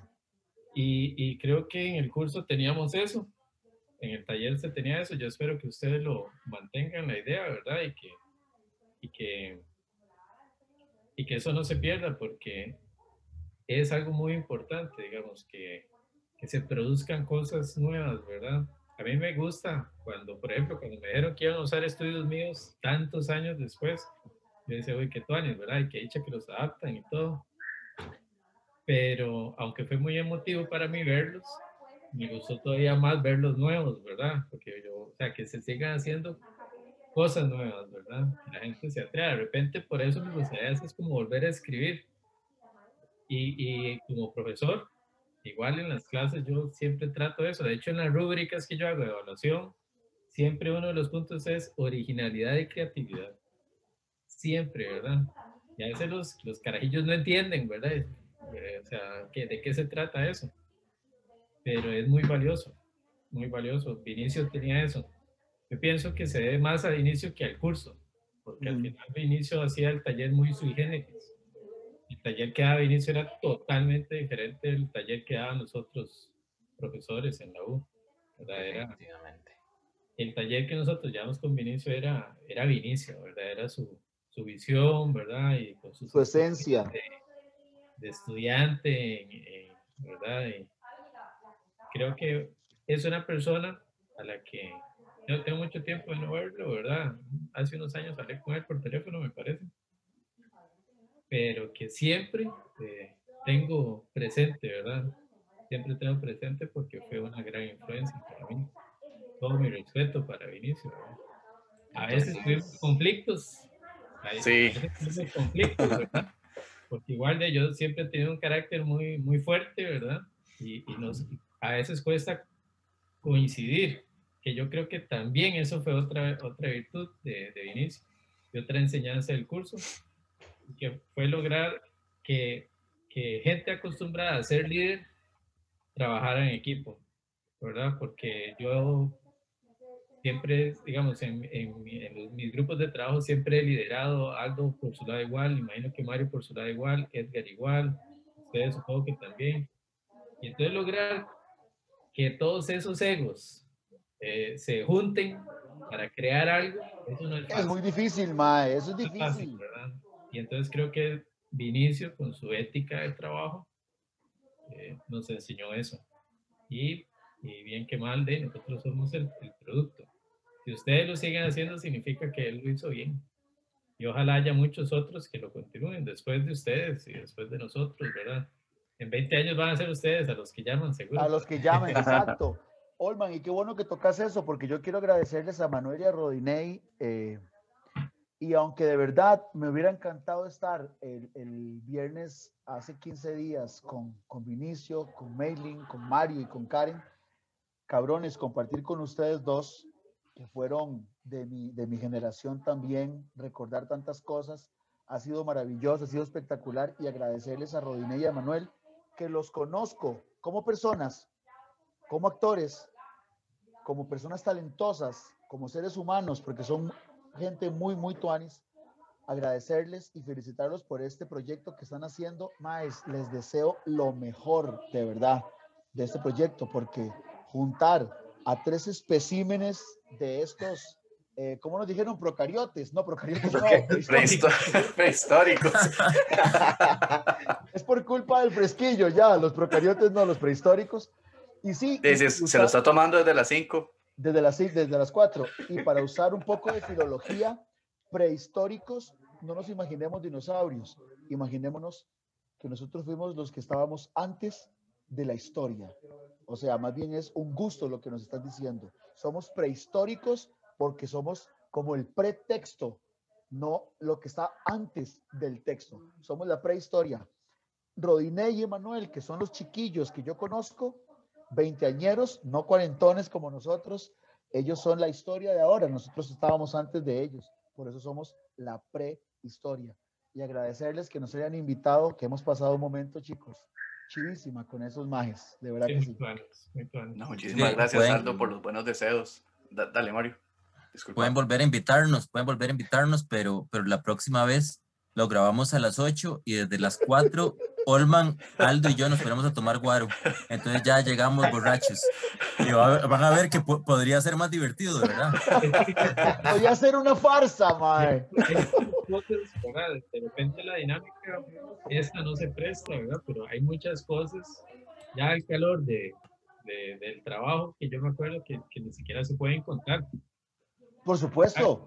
Tanta libertad aquí, más bien, o sea, hemos explorado ahí por encimita, pero hay muchas otras cosas.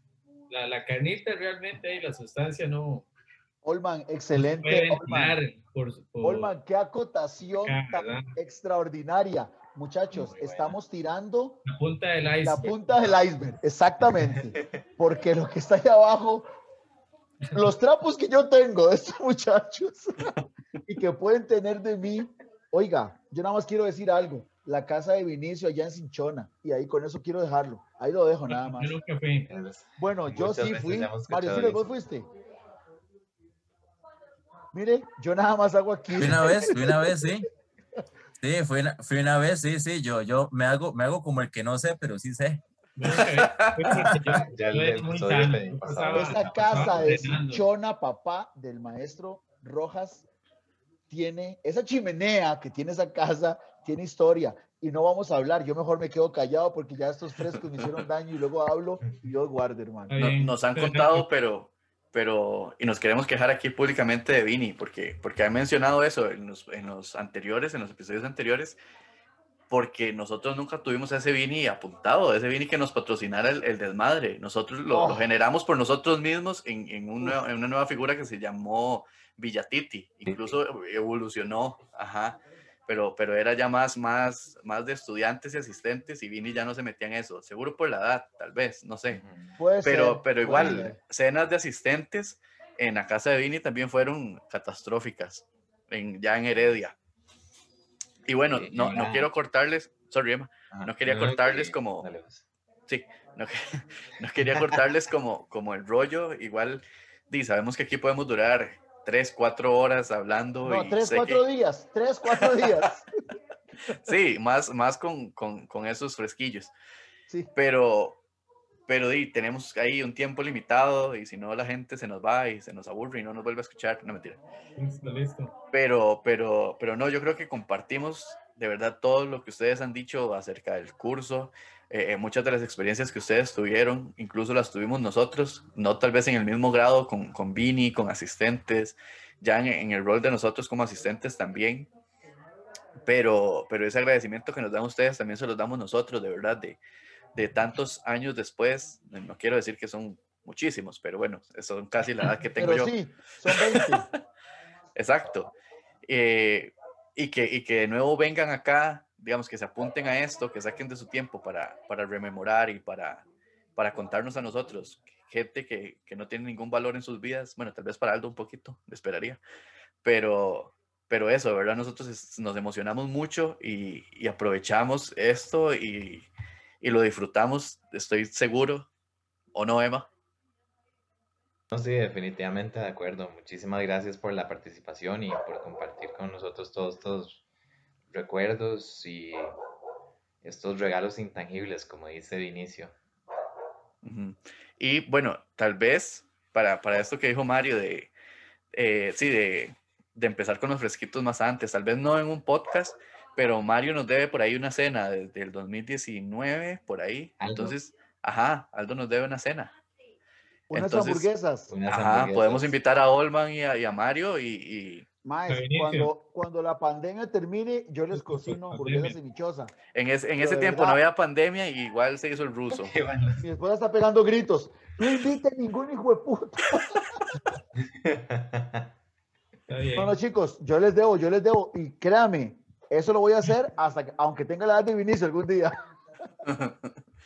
Yo los invito a mi choza que nos vamos a esas hamburguesas. Yo se las voy a cocinar, por supuesto. Esperaría que sí. Bueno, y ya para, para cerrar de verdad, la última pregunta, y tal vez no se extiendan tanto, sean un poquito más puntuales, o les corto el rollo, no mentira. Eh, como lo hacía Vinicio, o bueno, y esto es una, una, una vara que, que no sé si saben, pero Vini se pensionó el año pasado, en diciembre, entonces ya el taller de teatro, como lo conocimos, se acabó. Eh, entonces, por eso, una de las razones por las que estamos haciendo esto es esa. Ya el taller de teatro como lo conocemos no, no va a existir. Entonces, recuperar a través de esta plataforma todas estas experiencias, todas estas historias es, es la razón de ser.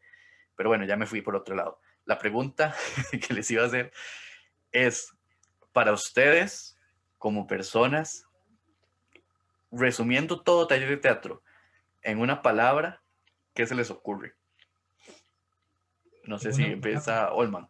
En una palabra, ¿qué se les ocurre para resumir taller de Yo teatro? no tengo una palabra, perdón, yo no tengo una palabra. Entonces no contesta, Tengo- no mentira. Tengo un poquito más, pero necesito decirlo, chicos. Dale, dale. Adelante. Mierda. Mierda. Mierda. Es una palabra, perdón, pero repetida tres veces. Cuando yo escucho eso, y ahora que soy profesor y lo he hecho con mis estudiantes, ellos anhelan ese momento del saumerio y poder decir todo lo que decimos, pero al final decir mierda, mierda, mierda. Es un grito de guerra, es desahogo, es llenarse de energía. Son esos meses en que uno estuvo ensayando, perdiendo cursos de la U, en, en una palabra repetida tres veces. Eso es para mí, ma, el taller. Mierda, mierda, mierda. Y tal vez la gente puede pensar que estoy usando una palabra escatológica, pero no. La gente sabe, los que estamos en esto, sabemos lo que yo estoy diciendo cuando digo mierda, mierda, mierda. Claro. Aldo, Aldo, solo, solo se pasó por 96 palabras nada más. Para mí fue, para mí fue aprendizaje, aprendizaje para mí. Súper bien. Olman, a ver, no, no diga mierda. crecimiento, totalmente, sí, es una mezcla, ¿verdad? Crecimiento, creo yo. Exploración, crecimiento. Eh, Él tenía una frase, ya una vez ya contestada esta pregunta, él tenía una frase que yo siempre recuerdo, que la decía mucho cuando había alguien que hacía un estudio dramático pésimo o actuaba pésimo, pero que se aplica a la vida en casi todos los ámbitos. Y es que ver el acontecimiento no es entender el acontecimiento, ¿verdad? Y él reforzaba mucho esa idea en el, en el taller y yo creo que eso a mí me ayudó particularmente mucho a crecer. Aparte que yo Ujú. tengo como esa naturaleza así inquisitiva, ¿verdad? De, de estar observando, detallando todo. Ver el acontecimiento no es entender el acontecimiento. Y, y creo que esa fue una de las más grandes enseñanzas de él, ¿verdad? Entonces, crecimiento total. Crecimiento sería la, la palabra. Súper bien. Creo que, bueno, al menos yo comparto las 96 palabras de Aldo y, y las dos de ustedes. Estoy totalmente de acuerdo. El otro día hablábamos con Vini en el primer episodio que, que el taller da para un proceso de, de encuentro, de reconstrucción, de, todo, de, de una for- de una formación, como dijo, creo que fue Olman, de, de muchas cosas en esta etapa de la vida, en, en entrar a la U, etcétera. Entonces, yo totalmente de acuerdo y les extiendo de nuevo el agradecimiento a los tres por aceptar la invitación y no sé si quieren mandarle un mensaje de, de saludo a Vini para ahí, para que cuando vea esto llore, porque ha llorado, Ha llorado. ha llorado. En el episodio él lloró, en el episodio con, con Mario y Karen y Meli lloró. Si hubiera estado aquí hubiera llorado, pero no lo invitamos por lo mismo, que- Para que yo no llore tanto. para que ya no llore se tanto, porque si no, sí, sí, No, ya no. En este no se pudo conectar Vinicio porque jodió el teclado de tantas lágrimas. Le jodió el teclado a la laptop ahí. Yo tengo la suerte, chicos, que yo a Vinicio lo, lo veo mucho porque resulta que él es, él es papá de, él- la hija de él estudia en donde yo trabajo, en mi colegio. Entonces yo a Vinicio lo veo mucho. Eh, tenemos muchísimo contacto, de hecho hacemos eh, Zoom muy, muy a menudo y nos estamos contactando, entonces yo tengo mucho, mucho, mucha relación con Vinicio en ese momento. Yo sí quiero decirle a él que, que le agradezco porque siempre fue un ejemplo, porque siempre fue un maestro y quiero hacer una analogía para que él entienda el grado en el que yo lo tengo como maestro. Cuando él habla de sus maestros en Kiev, cuando estudió allá en Kiev, yo quiero que él sepa que cuando él tenga esa sensación de pensar en uno de los maestros más grandes que él tuvo allá en Kiev, que es una relación homóloga la que yo tengo con él acá en Costa Rica, que él es un maestro de esa clase. Ese es mi mensaje para Vini. ya lloró Sí, Olman, ¿no? ya, ya que Sí. Sí. Olman te cayeron lágrimas. Le Mm. cayeron lágrimas a ese whisky ya. Sí, no es que se me acabó, estoy llorando es por el whisky, no por algo. Le sirvo ahí, Olmita, ponga el vaso. No nos están patrocinando, cuidado con la etiqueta. No, no, por eso lo puse así, ¿verdad? bueno, No, Fle- dale, dale. Whisky, whisky Urba 16. Eso está buena, eso está buena. Está buena. No sé por Nos qué me brinca Mario después por los derechos, Mario Solano. Nos brinca Mario Solano por los derechos de ese whisky después. Eh, desearle lo mejor a Vinicio en lo que decida hacer ahora, ¿verdad? En su etapa de jubilado de la U y agradecerle por todo, ¿verdad? Creo que, lo- creo que he hecho énfasis en varios momentos de, de este, de este rato en eso, ¿verdad? No siempre, no, no sé qué tan claro lo, lo tenga él, ¿verdad? Dimensionado después de tantos años de, de carrera profesional docente, eh, haber compartido con tantas generaciones de, de estudiantes, pero definitivamente eh, pienso yo que marcó a muchas, a muchas personas a, todo este tiempo y creo como que esa es la, la mayor riqueza ¿verdad? Su mayor orgullo debe ser ese, más allá de cualquier riqueza material o cualquier eh, dinero ganado o reconocimiento ganado. De mi parte, el cariño total, ¿verdad? Cariño y, respeto total. Ojalá, ¿verdad? Ojalá, voy a, voy a hacer ahí una conclusión, ojalá yo algún día llegue a tener la, la mitad del cariño y respeto eh, por parte de mis estudiantes que, que, yo le tengo a él, ¿verdad? Ojalá haya algunos, alguna vez sería mi, mi, mayor logro, quizás, ¿verdad? De que haya un grupo de estudiantes que algún día en 20 años eh, se acuerden de mí con el cariño que yo, que yo lo recuerdo a él, porque incluso fue una época complicada para mí, esa transición de, de los años finales de la U, en la que yo compartí con él como estudiante como asistente. Eh, fueron años complicados para mí y él fue no solo profesor y maestro, como dice Aldo, sino amigo también. Entonces yo eso lo, lo, valoro mucho. Creo que es una enseñanza para todos, nosotros incluso como personas, ¿verdad? Ante todo siempre eh, tratar de ser una buena persona. Él siempre lo tuvo ese detalle conmigo y yo creo que con ustedes también, puesto que estamos aquí hablando de él. Claro. Bueno, Mario, tu mensaje, y creo que también deberías mandarle un mensaje a Karen Telles que te etiquetó como el destroyer de los espectáculos, o al menos el, en el que fuiste compañero de ella. Hijo de puta, madre.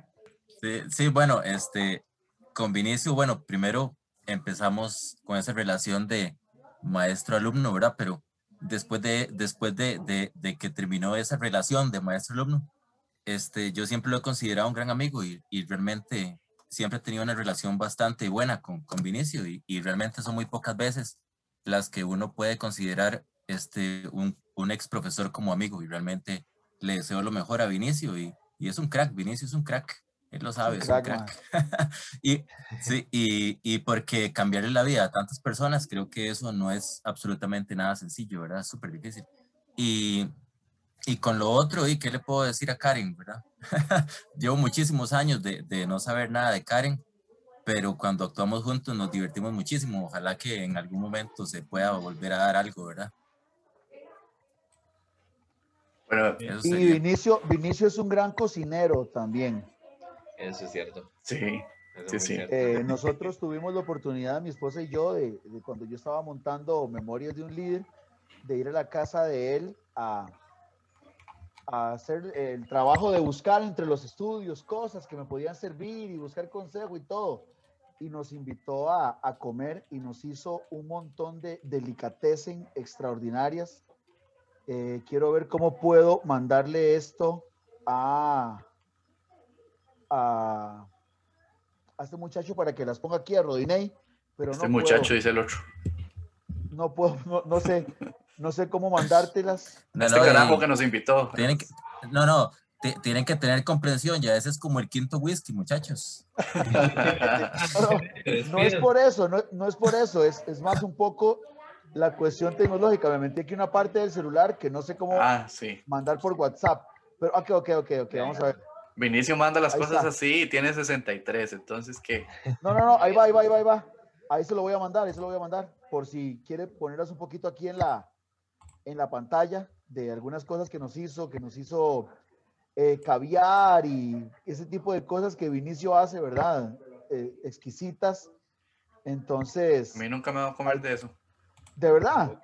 Sí, no, bueno, bueno tenés, tenés que tener camisa del Dinamo de Kiev. Pinto con huevo nos daba cuando íbamos. no, no, mentira, no puedo ser injusto, nos daba mucha comida rica tenés, no, cocina impresionante, tenés, pero sí tenés que ser, eh, ¿cómo se llama?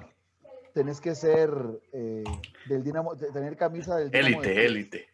Tenés que ser élite. Del Eso está. De Eso está muy gourmet, más bien, muchachos. Has cambiado algo.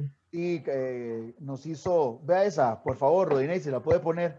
Ahí estamos en la cocina de la casa de Vinicio es un, un, anfitrión además extraordinario. Mi esposa estaba fascinada por la experiencia de él va cocinando y te va contando una historia de lo que vivió en Italia o lo que vivió en España o lo que vivió en Marruecos o lo que vivió en Rusia. O... Es impresionante, es un personaje absolutamente. Definitivamente. Pero bueno, yo creo que ya se nos acabó el tiempo, entonces queremos de nuevo agradecerles muchísimo por este espacio, por conectarse y por compartir con nosotros. De verdad, muchísimas gracias y esperemos que haya sido un lindo momento. Y muchísimas gracias a todos los espectadores que estén escuchando. Ahora, de mi parte, gracias y Rodinei, dale con las redes. Bueno, de verdad, invitarles a todos y a todas los que nos estén escuchando, si es que hay alguien escuchándonos y viéndonos, que nos sigan en las redes, que nos se suscriban al canal de YouTube, que nos sigan en Insta, en Facebook, en donde sea que se escuchen podcast, diría Emma, por ahí nos buscan como Tablas y Telón. Y, y nada, que estén muy bien y de verdad les mandamos un gran abrazo con mucho agradecimiento a ustedes. Gracias a ustedes también, muchachos. Bueno, Hasta luego.